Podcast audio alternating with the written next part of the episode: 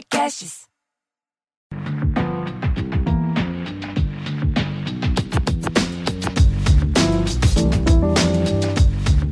Olá, sejam bem-vindos a mais um episódio aqui do nosso querido podcast Afrofuturo. Estou muito feliz de estar de volta. Meu nome é Morena Mariá, se você não me conhece, e nesse espaço a gente conversa sobre cultura africana pela ótica do afrofuturismo.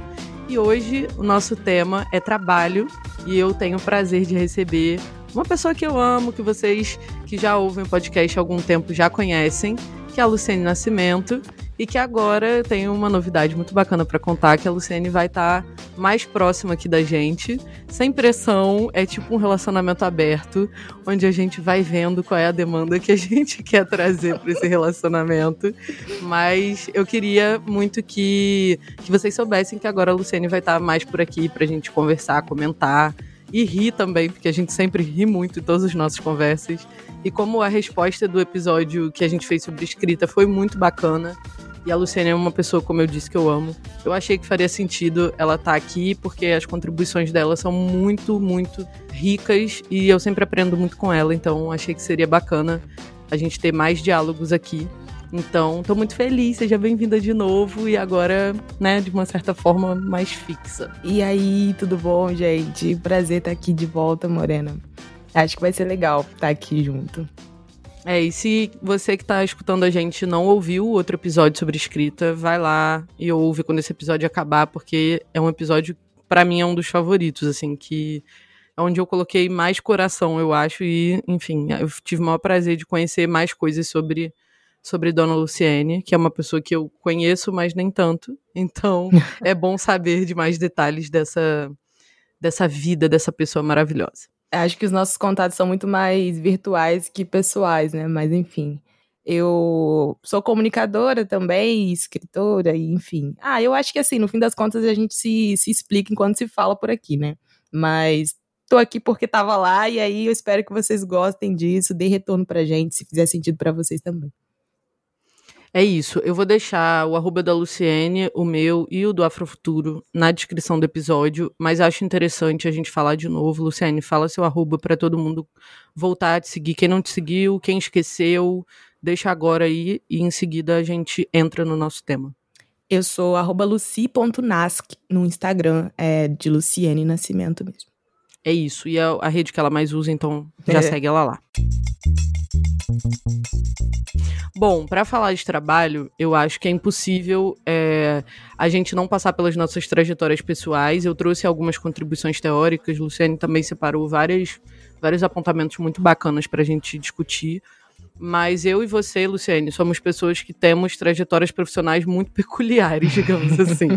né? Porque a gente já fez de tudo, a gente é meio multitarefa, meio faz várias coisas ao mesmo tempo e coisas muito diferentes, né? Então, enfim, acho que a gente tem um olhar para o trabalho muito, muito particular nosso, assim, porque eu vou falar por mim, depois quero que você fale como é a sua trajetória com o trabalho, mas eu comecei a trabalhar com 16 anos. Na verdade, com 14 anos eu já fazia iluminação cênica dos espetáculos da minha mãe e tal, e eu ganhava uma graninha por isso, assim, ela me pagava o, o cachê. E aí eu viajava com ela, fazia as turnês com ela e fazia também bilheteria, um pouco de produção dos espetáculos. E aí eu fui crescendo, com 16 anos eu comecei a trabalhar mais formalmente. E aí comecei a trabalhar em loja de shopping como vendedora. E aí depois disso eu entrei no comércio, né? Então eu trabalhei no comércio durante longos anos. E já fiz de tudo, gente. Eu já Acho que no primeiro episódio eu falo um pouco disso, assim, aqui do, do podcast. Que eu já fui auxiliar de creche, eu já fui garçonete, enfim. Eu já fiz tudo que vocês imaginarem. E dentre essa aleatoriedade toda, já trabalhei na Secretaria é, de Cultura do município do Rio de Janeiro, que é uma coisa também completamente fora da curva, porque as pessoas olham e acham que eu sou meio uma pessoa fora da caixa, doidona e tal. E eu já trabalhei no setor público. Dentro da caixa. De super dentro da caixa, não tem nada mais na caixa do que uhum. serviço público. E você também é servidora pública, né? É, então... nossa, cara, você falou do tua, da tua memória aí dos 16, e antes da gente começar esse episódio, eu tava refletindo que a minha memória de trabalho, assim, com Helena retornando, foi muito nova, assim, tipo 11 anos, 12 anos, porque minha mãe era manicure e eu fazia decoração de unha das meninas e tal, e cobrava tipo um, dois reais. Inclusive tem gente me devendo até hoje, alô Adriele, três reais, eu lembro disso até hoje. Cara, e assim, desde muito nova eu já fui depiladora, já fui cuidadora de idoso, já fui cuidadora, já fui é, babá, já atendi em balcão de loja, já fiz muita coisa também.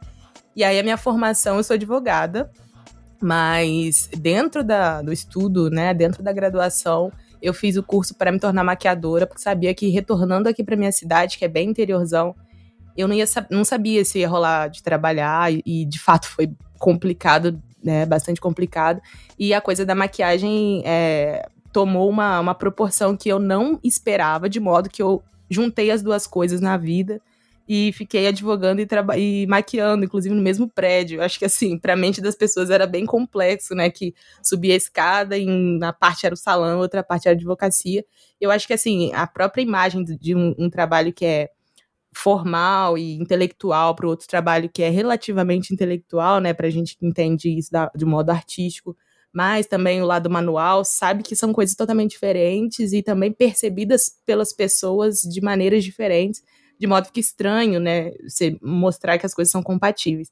E eu acho que isso é doido porque a gente fica também, já que eu fui fazendo isso, eh, acho que a partir dos 22, 3, 4, é, com a sensação de que estava muito confusa, né? Então, assim, a gente fica pensando, ah, eu vou dizer que eu sou multitarefa, que eu sou, sei lá, polímata, mas no fim das contas você fica pensando, acho que eu tô perdida, e é isso, no, a gente trampa porque a gente precisa de grana e vai vender, vai fazer o intelectual, mas vai fazer o diverso, porque a grana precisa chegar e a coerência não é, não é exatamente o que a gente está buscando, né? a gente está buscando é se manter. Então, é dentro desse caminho aí que, que a minha trajetória de trabalho foi e está sendo ainda, né? E aí você falou do, da parada de ser servidora pública, então, de fato, há dois anos eu sou é, concursada do, da Câmara Municipal de Coatis, então são essas três coisas que eu faço.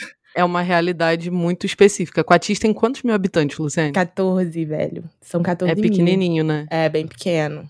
Cara, eu tava refletindo, assim, é um paralelo, mas eu acho que para as pessoas terem mais ou menos noção do tamanho, é, aqui para um vereador ser eleito, precisa de cerca de 200 votos, 200 e poucos votos, dependendo da, dos cálculos, né? Mas é basicamente isso. Então, assim, é bem pequeno e as relações são bem aproximadas. E... É tipo uma festa de aniversário de alguém que mora na metrópole, né? é, é, uma fe... é, uma, é um bailinho, assim, de vocês aí, sei lá. Mas é uma cidade muito grande territorialmente falando, né? Uma zona rural muito grande. E aí tem, tipo, mil relações aqui, né?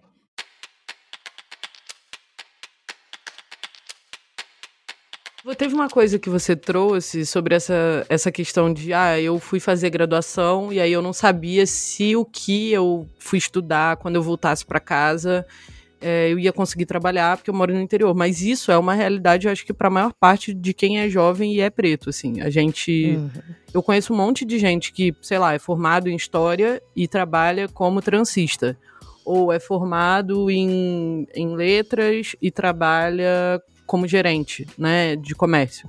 Então, Sim. eu acho que isso é um ponto de encontro, assim, na vivência da maior parte da juventude preta, porque muitas vezes aquilo que a gente estuda é uma área, ou um, enfim, um setor onde a gente não é muito bem recebido por conta, enfim, da, das questões do racismo, e que a gente já sabe, já tá macaco velho de, de, de falar, né? De um uhum. sarrafo, ele tá muito mais acima de onde muitas vezes a gente alcança quando a gente se forma. Eu nem formada sou.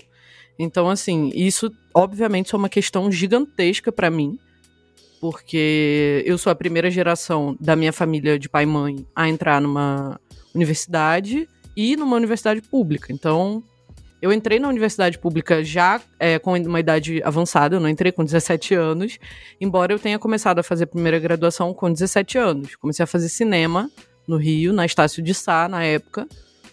E de lá para cá muita coisa aconteceu e eu nunca consegui é, trabalhar na área na qual eu estudava.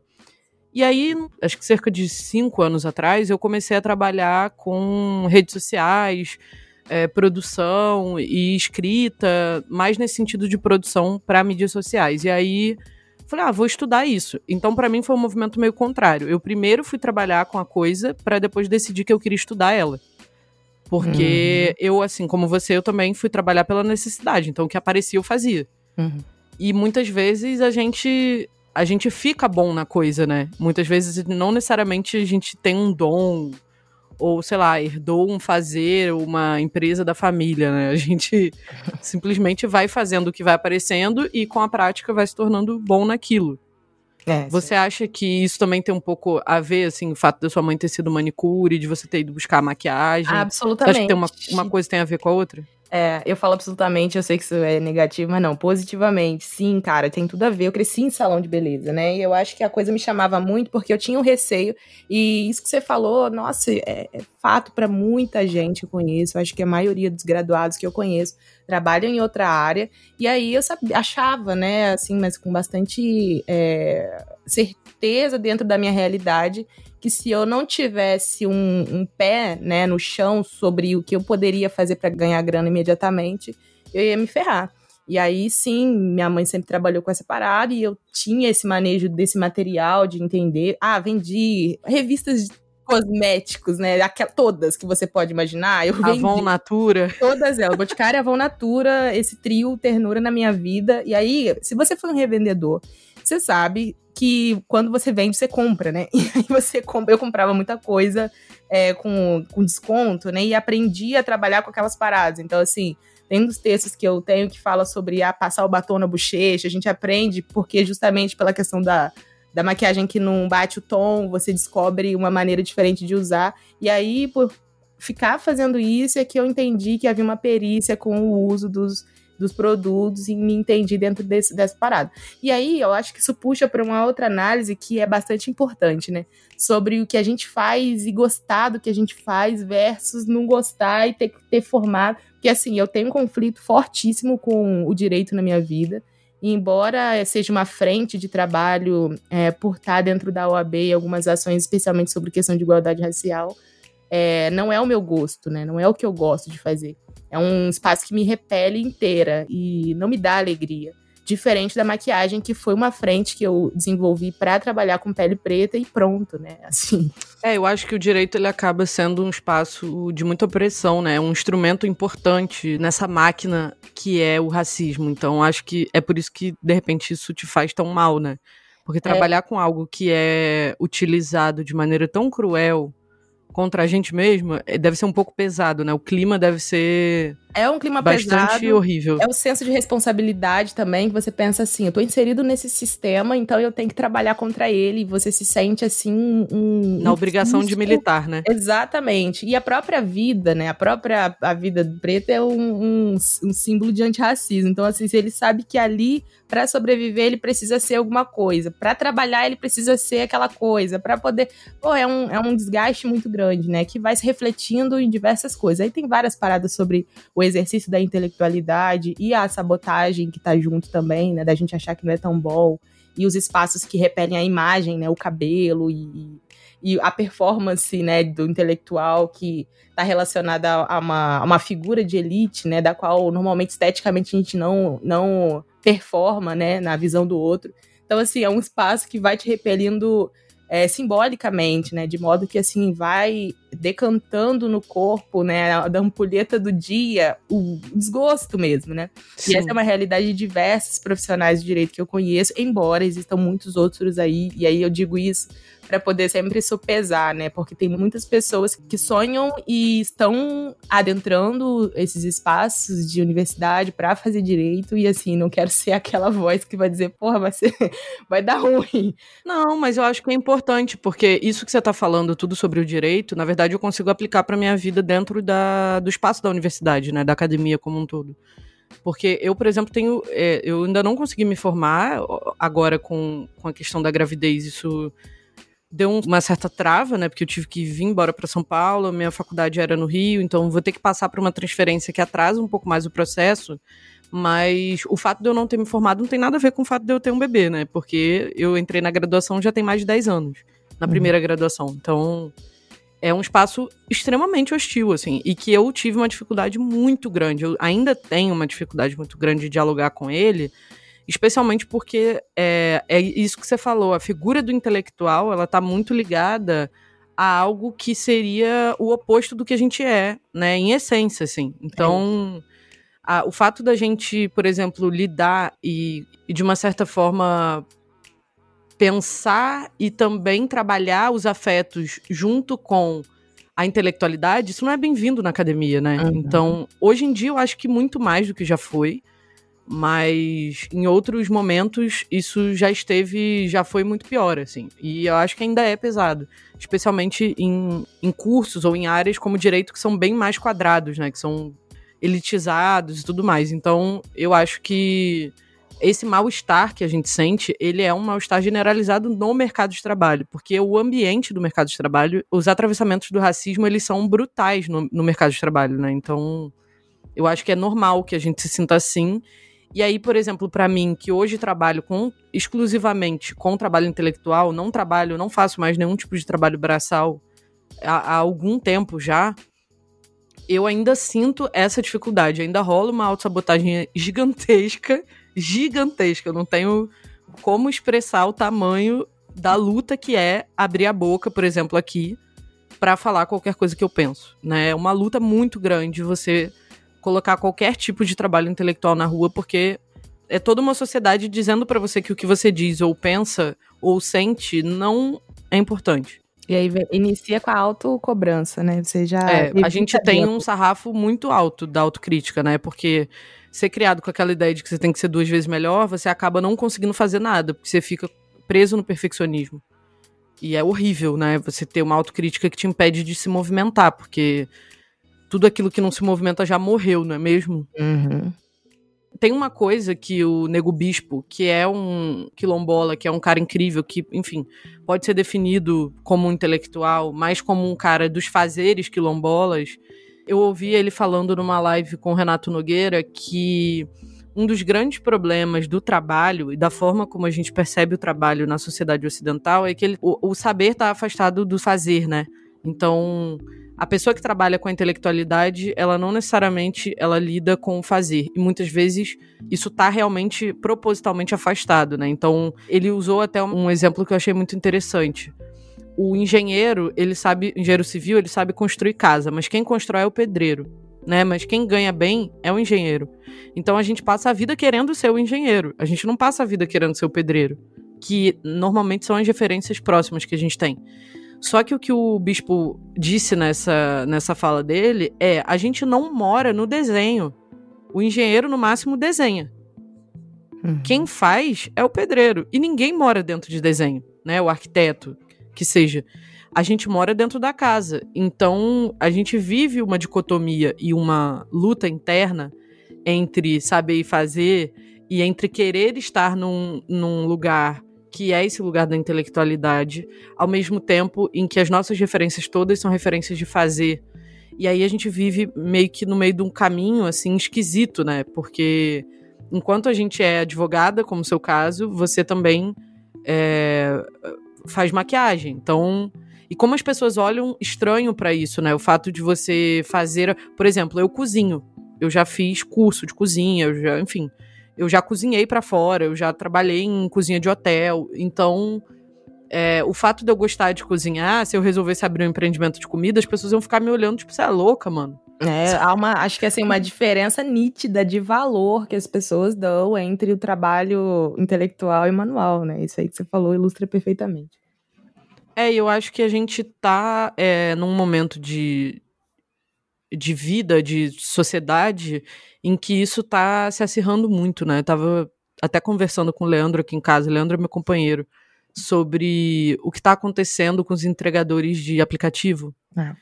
Essa, essa onda de, enfim, de, de protestos, né? E essa uberização do trabalho, esse processo de das pessoas não terem emprego nas suas áreas e elas estarem se tornando Uber, é, entregador de, de de aplicativo. E aí a gente vê vários casos pipocando de preconceito com essas pessoas, de um olhar super estigmatizador, né? Tipo, como se porque você trabalha como entregador de aplicativo, você é menos gente, o seu trabalho vale menos, né? Um olhar desse meio neocolonizador mesmo, né? Uhum. De colocar as pessoas num lugar de, de. um lugar horrível, né? De menos valia. E eu venho pensando muito sobre isso, né? Sobre isso pode acontecer com qualquer um de nós, assim, qualquer pessoa pode precisar trabalhar como Uber ou, enfim, entregar num aplicativo ou como qualquer outra coisa, né? A necessidade ela bate na nossa porta e a gente muitas vezes é obrigado a ouvir. Então não tem vergonha nenhuma de você trabalhar como pedreiro, de você trabalhar como entregador de aplicativo. E tô falando isso aqui porque eu percebo que a geração mais jovem, assim, até mais jovem do que eu e você, né, a galera que tem tipo 19, 20 anos, tá crescendo num mundo em que isso tá ficando cada vez mais acirrado. Essa, esse descolamento, né, dos nossos pais, da, da geração dos nossos pais, que eram manicure, cabeleireiro, pedreiro, babá, uhum. o fato da gente tá minimamente conquistando alguns avanços de direitos tá fazendo a gente ficar meio babaca, assim, em alguns sentidos, sabe? Então acho importante a gente colar esse pé no chão, né? Saber, saber é importante, mas fazer também é.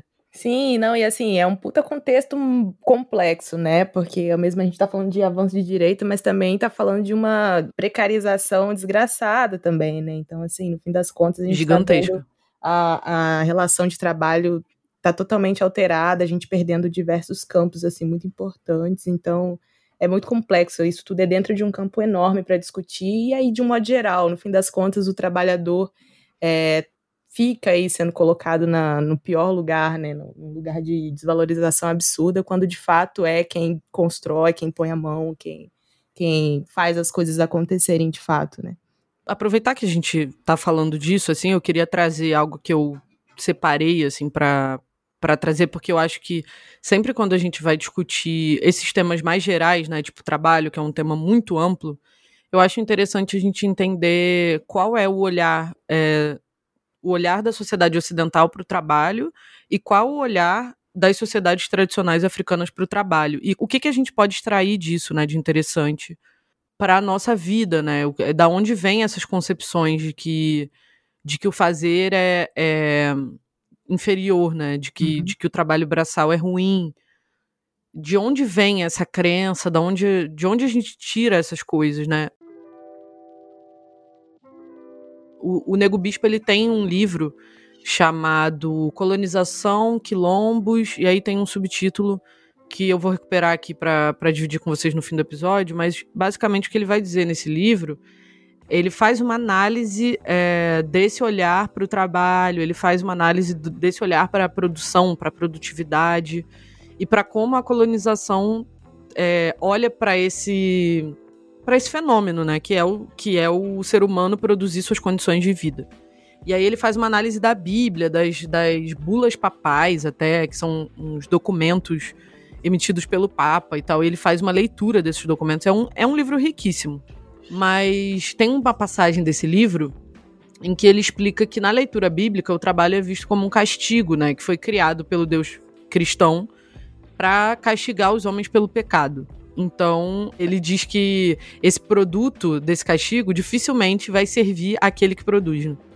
Eu acho muito interessante esse olhar dele de o trabalho como castigo, porque muitas vezes é realmente a forma como a gente acaba sendo obrigado a desempenhar o trabalho, que a gente faz porque é obrigado para se sustentar e aquilo que a gente faz porque a gente gosta. Geralmente são coisas diferentes, né? E isso é, uhum. é, acho que é um assunto que a gente pode aprofundar agora, mas ele fala que o produto concreto do trabalho, desse castigo, evoluiu muito facilmente para uma condição fetichista, né? E aí se aproximando um pouco do que Marx fala, né? Desse fetiche da mercadoria e sobre o que o, o Nego Bispo vai chamar de Deus Dinheiro. Eu achei muito interessante esse essa forma dele de falar do dinheiro, né, como um deus.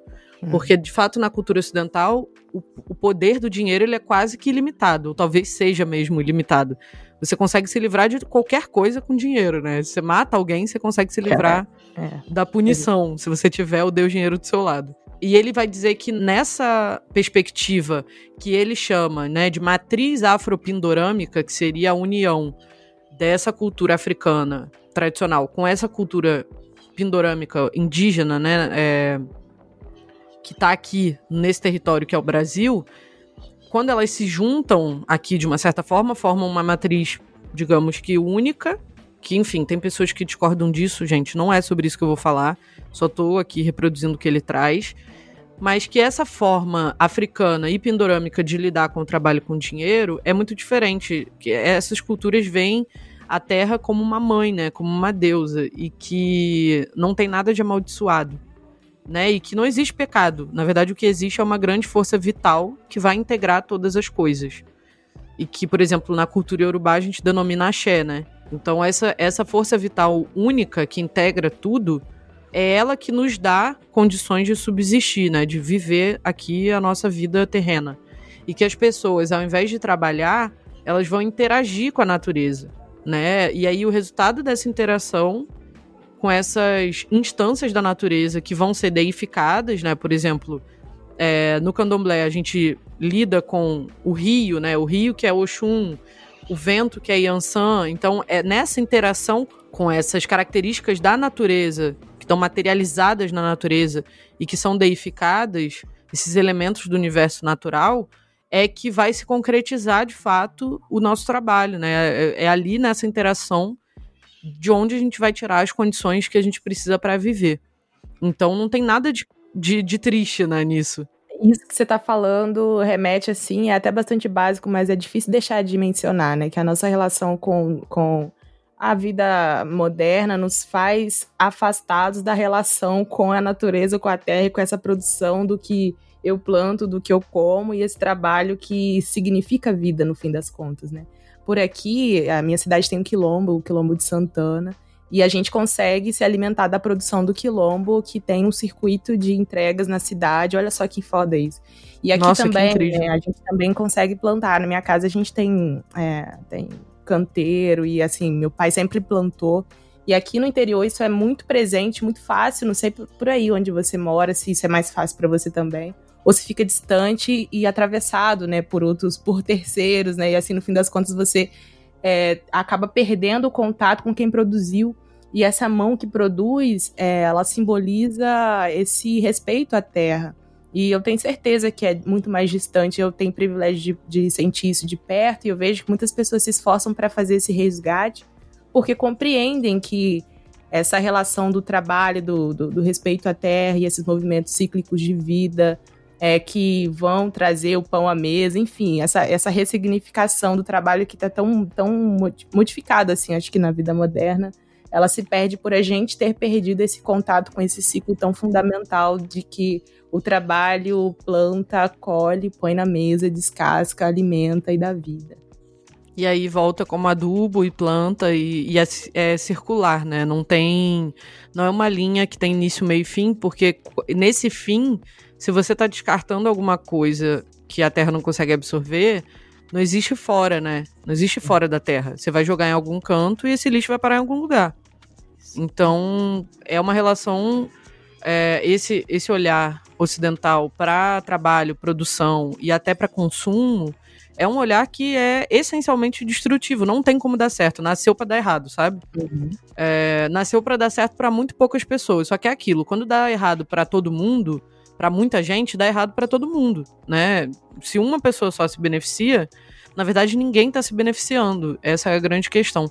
Aqui onde eu moro, eu moro em São Paulo, moro num condomínio e me dá um desespero, assim, porque não tem nem. Mal tem árvore no meu condomínio, sabe? Então a minha relação com produção ela é oposta à sua. Não tenho quintal, não tenho nem varanda, assim, no, no meu apartamento. Não. Então não dá muito para plantar nada. Eu não conheço ninguém que produz o que eu como.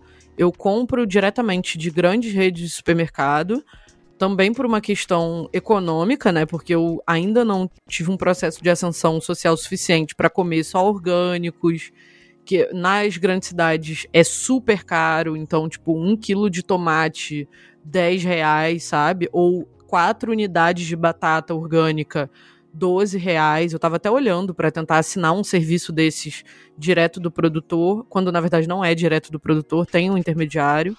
E uhum. encarece demais, assim, não tem a menor condição de eu comer orgânico. Nossa.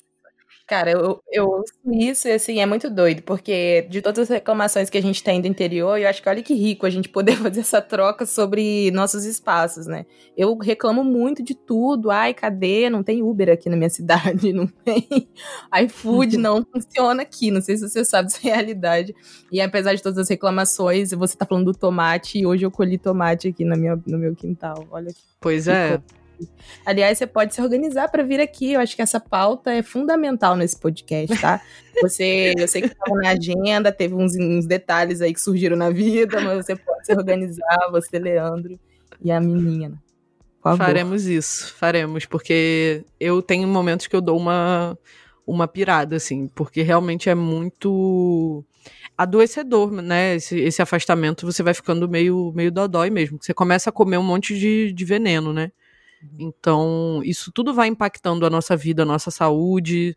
E começa, para mim, por exemplo, começa a pesar nessa relação com o trabalho também, porque eu vejo que eu trabalho muito, né? Agora eu não tô trabalhando muito, porque eu tô com um bebê pequeno, mas, num geral, eu trabalhava muito para manter uma vida de cão, né? Que é você viver dentro de um pequeno espaço, numa grande cidade, é, tendo o suficiente só para pagar as contas e para comer sua ração, sabe? Então você trabalha a beça para ter uma vida de, de cão, sabe? Horrível. Uhum. Então, eu, eu tenho refletido muito sobre isso nos últimos dois anos e já começo a fazer um planejamento e começo a sentir esse, esse desejo muito forte de ir para uma cidade menor, né? Ao redor, mesmo que seja uma cidade aqui ao redor de São Paulo, que é onde eu estou morando, mas que, que me atenda nesse sentido, né? Que eu consiga comprar uma comida mais próxima. O meu objetivo final é morar num sítio mesmo, plantar minha comida, mas eu entendo que eu vou ter que ir devagar nesse processo, uhum. até porque eu sou uma pessoa extremamente urbana, não tô acostumada, e eu vou sentir muito essa, essa transição. Ah, mas isso é uma coisa muito importante para mim. Eu quero fazer o que o, o, bispo chamou nessa, nessa conversa lá com o Renato Nogueira. E quem quiser acessar essa conversa, tá lá no Instagram do Renato Nogueira, a live, as duas lives com o Nego Bispo. O que ele faz que é um movimento de volta para a terra, né? E ele fala isso. As pessoas que vivem nas cidades hoje são pretas, precisam se aproximar dos espaços dos quilombos como uma forma de proteção desses espaços, mas também de reconexão com a terra, né? E eu acho que isso é é vital para que a gente também mude essa nossa relação com o trabalho, né? E essa vida de cão que eu falei, porque é, é muito difícil. É muito difícil. Não chama terreiro à toa, né? E tem outra pois coisa é. também que você falou, eu fiquei encafifada. Quero que explique, se for possível. Você, não sei se é uma escolha sua esse termo, mas você falou assim: ah, eu tava trabalhando pra caramba, agora eu tô trabalhando menos porque eu tenho a bebê. E aí, óbvio, né, que deve ser um trabalho enorme.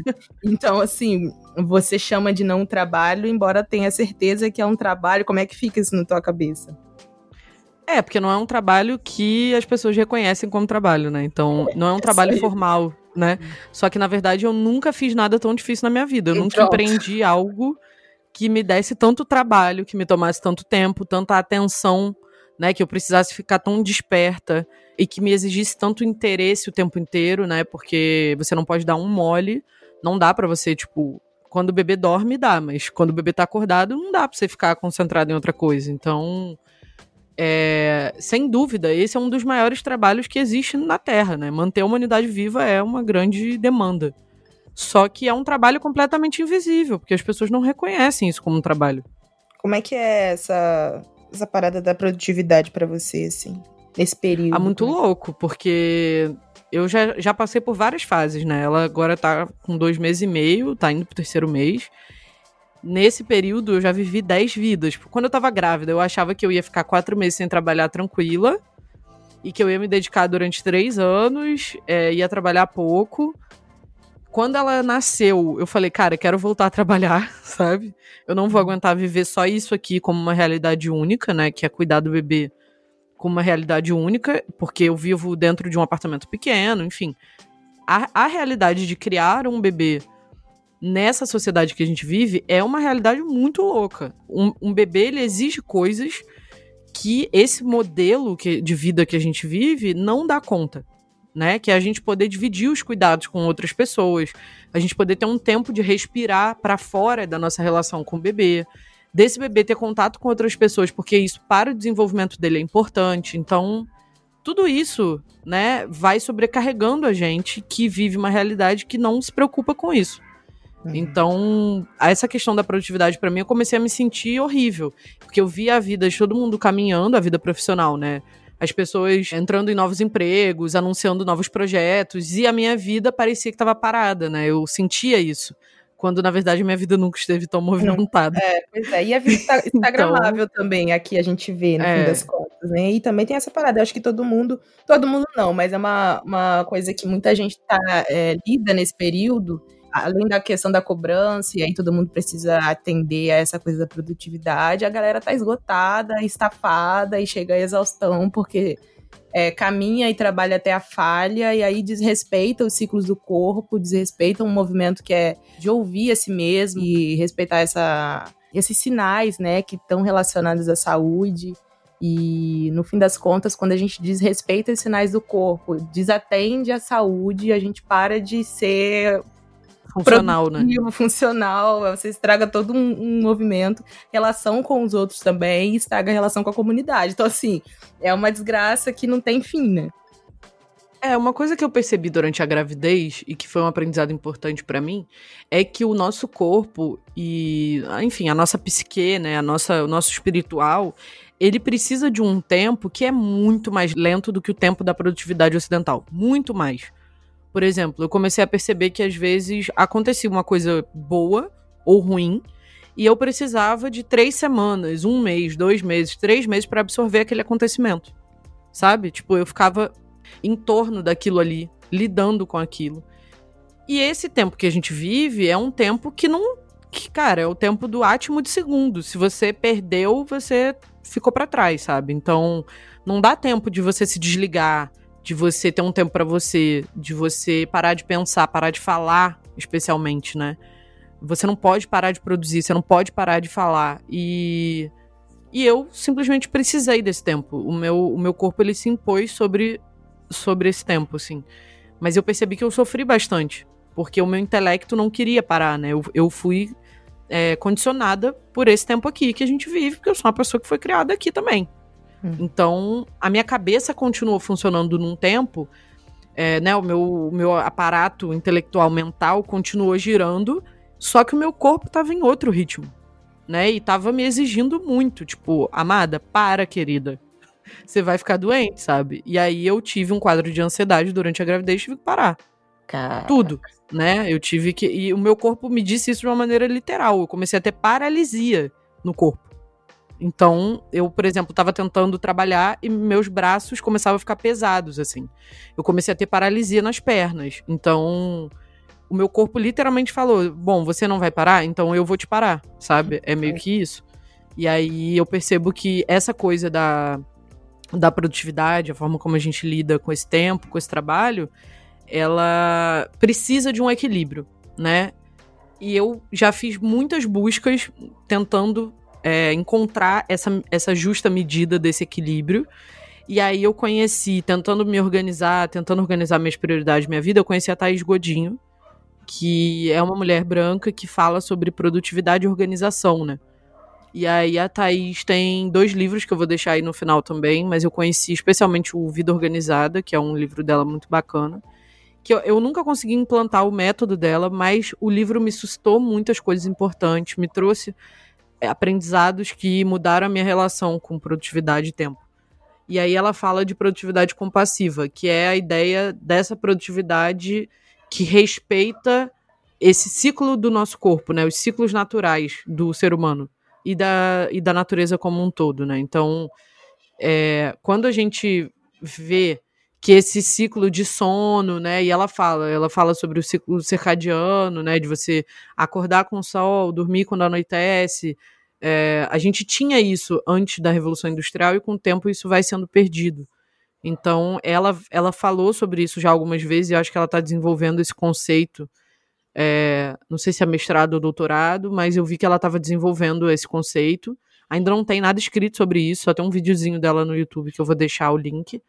Mas onde ela vai dizer que o nosso corpo ele tem oscilações de energia, de atenção, né? O nosso corpo ele tem momentos que ele produz melhor e que é interessante a gente ir encaixando a nossa rotina produtiva como uma dança, né? No meio disso, né? Momentos então que eu sei que eu produzo melhor de manhã, eu separo aquela janela de horário para escrever ou para ler ou para fazer coisas que exigem do meu intelecto. momento que eu tô com energia mais baixa, eu deixo para responder e-mail, é, que é uma coisa mais automatizada. É, eu respeito a fome, né? Respeito o sono. Se me dá sono, eu separo uma janela de descanso. Então ela é uma das pessoas que eu que me tirou um pouco dessa culpa, sabe? Louca, dessa culpa cristã que se você não está produzindo, você não serve, né? Como se a uhum. gente, a nossa única função como seres humanos fosse produzir.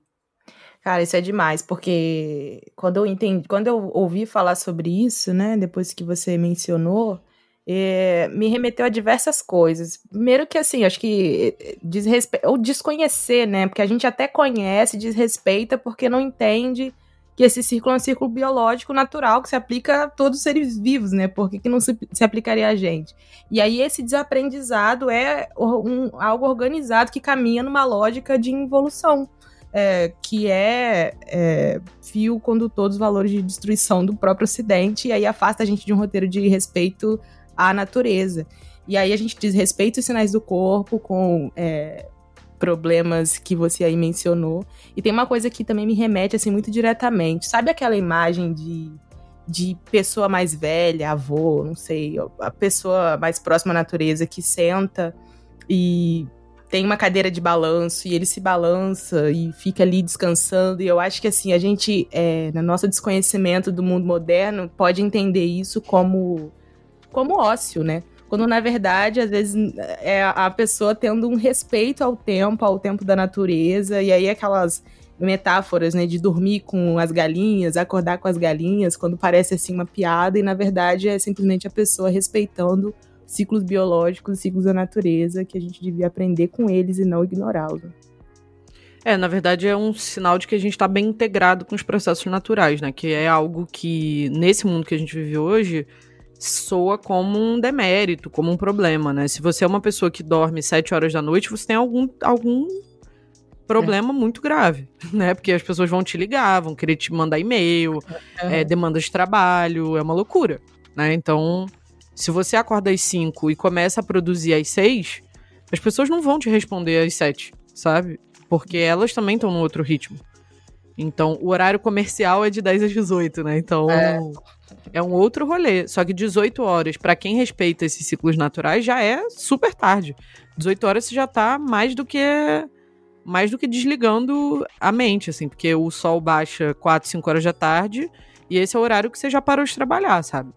Então, essa relação com o trabalho, ela também é um micro que, que na verdade está falando sobre o macro, né?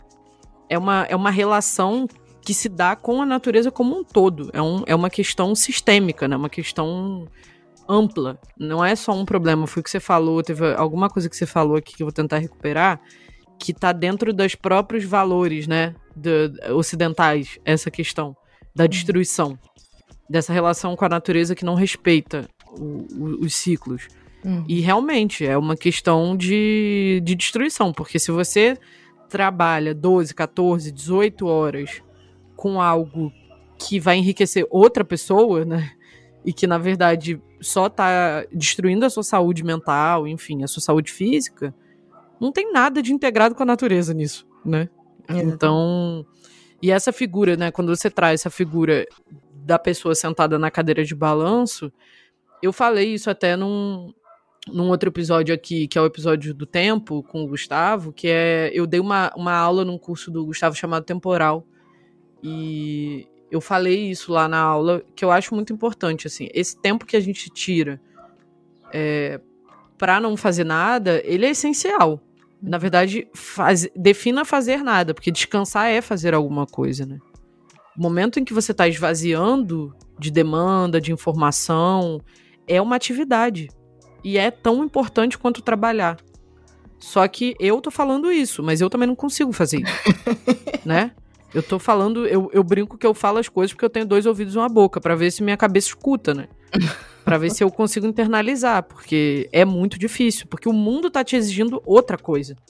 É um exercício que você tem que ficar fazendo o tempo inteiro, é muito difícil. E quando consegue, rola uma puta culpa, né? Você fica, caraca, eu tô. Não, e a gente desaprende a fazer. Por exemplo, às vezes eu é, tenho pequenos momentos, sei lá, o Leandro tá com a bebê, eu tô aqui de boa. Eu, ao invés de relaxar, eu fico no celular. E eu uhum. poderia ir fazer um escaldapé, fazer um chá, deitar e dormir. Eu poderia ler um livro, sabe? E muitas vezes eu desaprendi a fazer isso. Uhum. Eu tenho que estar tá conectado, eu tenho que estar tá no fluxo de informação, senão eu tô sendo inútil. Então, eu acho que é um exercício mesmo. E a Thaís, ela fala disso no método dela, do Vida Organizada, que é você precisa agendar o descanso igual e com o mesmo peso você agenda o trabalho. Porque senão você vai pifar e aí nem o descanso nem o trabalho, vai ser internação no hospital, entendeu? Nossa. Então, é, é, um tapa desse tamanho, sabe? Que, que a gente precisa se dar, né? Cada vez que a gente acha que a gente não tá sendo produtivo e que isso é inútil. Hum. Mas. Enfim, eu poderia ficar aqui horas falando disso, porque isso é para mim a grande questão da minha vida chegando nos 30 anos, sabe? O que, que eu quero desse futuro, o que, que eu quero na minha velhice, né? O que, que eu vou fazer com o tempo que eu vou ter? Isso é uma, isso é uma grande questão para mim. Eu queria é. só dizer, assim, nesse fechamento, que para mim, pelo menos, a relação com o trabalho é uma grande treta, né?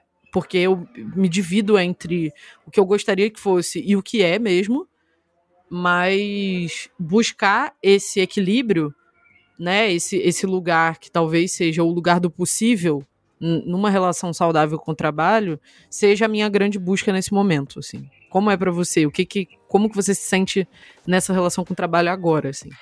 Olha, eu Nossa, eu tô numa fase de transição tão complexa que eu acho que eu não tenho nenhum saldo assim para dar, mas para dizer, tô, digo que eu tô no meio de uma trama. E acho que no fim das contas é importante a gente estar falando sempre sobre isso. Talvez aquele que escute encontre algum conforto dentro dessa, dessa nossa discussão para entender que faz parte, né? Que assim, não tá sozinho no fim das contas. E assim, a gente fala sobre isso aqui e sabe que não tem como pretender de uma maneira assim mais prescritiva nossa que, que as pessoas, que nós restauremos assim, de uma hora para outra essa relação com essa trama tão complexa, tão ligada ao capitalismo, né, que é o trabalho como a gente conhece. Mas acho que assim encarar essa realidade de uma maneira mais consciente pode contribuir para essa autorresponsabilidade, a gente se gerindo de uma maneira mais mais responsável para a gente fazer um manejo mais crítico dessas cobranças que auto fazemos, né? Para que a partir daí talvez a gente consiga encontrar dentro das nossas possibilidades, dentro do ritmo da vida, uma maneira de viver que, que respeita os valores que a gente quer seguir, né? E que não são exatamente os ocidentais, que são aqueles dos quais a gente quer se afastar. E aí fica, assim, uma sugestão para a gente mesmo, né? Que se escuta aqui e que fala para se escutar, para a gente ir respeitando cada vez mais os nossos processos naturais na medida do nosso possível. Acho que é isso. É, e acho que a gente pode já, depois de toda essa discussão, entender que muitas vezes a figura do capitão do mato, do feitor, é executada por nós mesmos, né? A gente que fica com o chicote na mão falando tem que trabalhar, tem que trabalhar, tem que trabalhar até no momento que a gente deveria estar tá relaxando. Então, talvez seja a hora da gente tirar esse chicote da nossa mão, né? E, e, encontrar uma forma mais equilibrada e que não seja tão aproximada com essa colonialidade que vai morando dentro da gente sem a gente ver. É tipo um vírus, né? Então, talvez seja a hora da gente começar a se vacinar para esse vírus. É isso. Você me disse que talvez tivéssemos uma poesia. Então, eu gostaria de saber se a gente poderia escutar esse essa poesia. Ela vai rolar agora, mas é que assim, eu acho que ela tem a ver, eu escrevi pensando em dinheiro e pensando nessa relação que a gente tem que ter com isso tudo. Lá vai, na verdade o nome dela é dinheiro, mas assim, é uma reflexão sobre tudo isso. A gente vê se funciona aqui. Qual a cor dos donos da empresa do carro que você quer?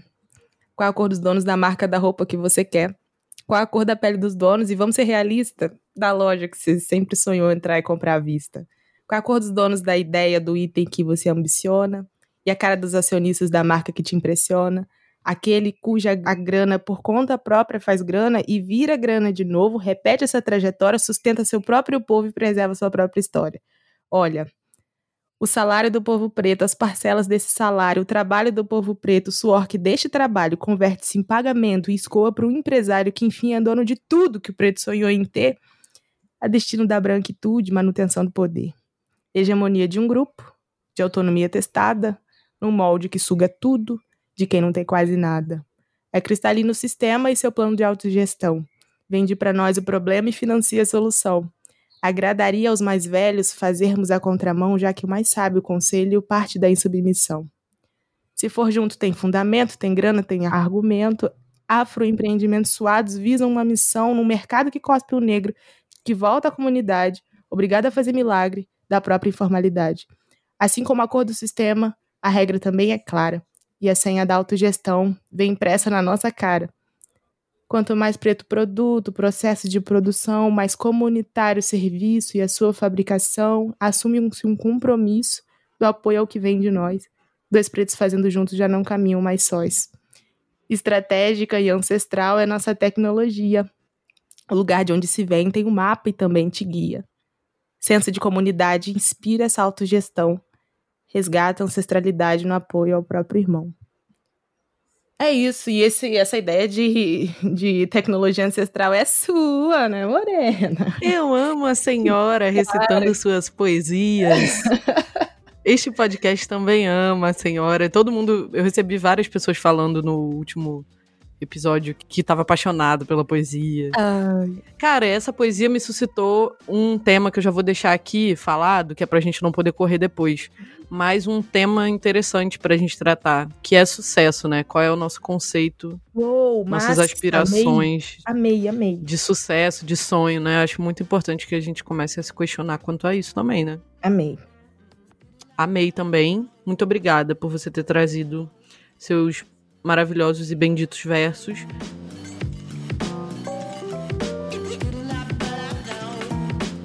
Pra gente fechar, eu queria deixar recomendações, né, que eu sempre deixo. A dica Afrofuturo deste episódio. E eu separei três, na verdade. É, duas em uma e mais uma outra. Mas vou deixar aqui o livro da Thaís Godinho, que foi. que eu citei aqui durante o, o episódio que foi a pessoa que me ajudou a ressignificar a minha relação com organização, com trabalho, com colocar cada coisa no seu lugar. É, o livro chama Vida Organizada: Como Definir Prioridades e Transformar Seus Sonhos em Objetivos, da editora Gente. E ela também tem um livro chamado Trabalho Organizado: Encontre Equilíbrio e Significado num Mundo Cada Vez Mais Sobrecarregado. Esses dois livros vão falar e vão expor mesmo o método que a Thaís desenvolveu de organização da vida, né, para que a gente consiga criar é, outras relações, digamos assim, com o trabalho e com as demandas. A outra dica que eu ia deixar, eu, na verdade vou deixar mais duas. Uma que eu citei durante o episódio e não terminei, né? Que é o livro do Antônio Bispo dos Santos, O Nego Bispo, Colonização, Quilombos, Modos e Significações, que é um livro que foi editado, se eu não me engano, pela UNB e não tá à venda, mas esse livro tem em PDF, é só você jogar no Google que você acha para baixar esse livro. E por último, um livro que inspirou muito das reflexões que eu fiz sobre trabalho, é, que foi uma recomendação da Jaciana Melquia, de minha amiga querida, chamado Trabalho, Lar e Bootkin, Cotidiano dos Trabalhadores no Rio de Janeiro da Belle Époque, do Sidney Shalhoub, que é um historiador incrível e que faz uma, um, uma história meio romanceada, sabe? Ele vai contar os causos bem ao modo é, novelesco ou bem a Brasil de uma maneira bem abrasileirada, assim, desse jeito que a gente gosta de contar meio fofoca, sabe? E é um livro muito incrível que fala sobre essa relação com o trabalho.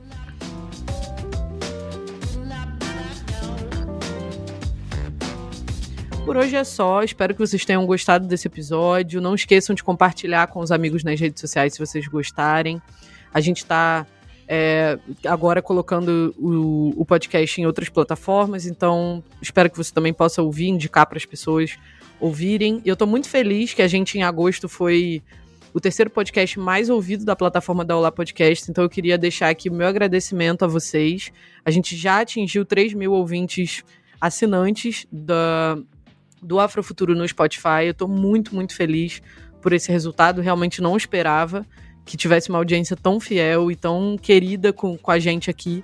Enfim, espero que vocês tenham gostado e dessa nova roupagem com Luciene nos abraçando pra gente se despedir. Manda beijo aí pra todo mundo. Muito obrigada. E a gente pessoal, vai indo. Por ter assistido até aqui. É, obrigada, Morena, pela escuta também. Sempre um prazer trocar com você. Pessoal, É, até a próxima. Prazer estar aqui. Beijinho. Aí. Nos vemos num futuro próximo. Até mais. Até.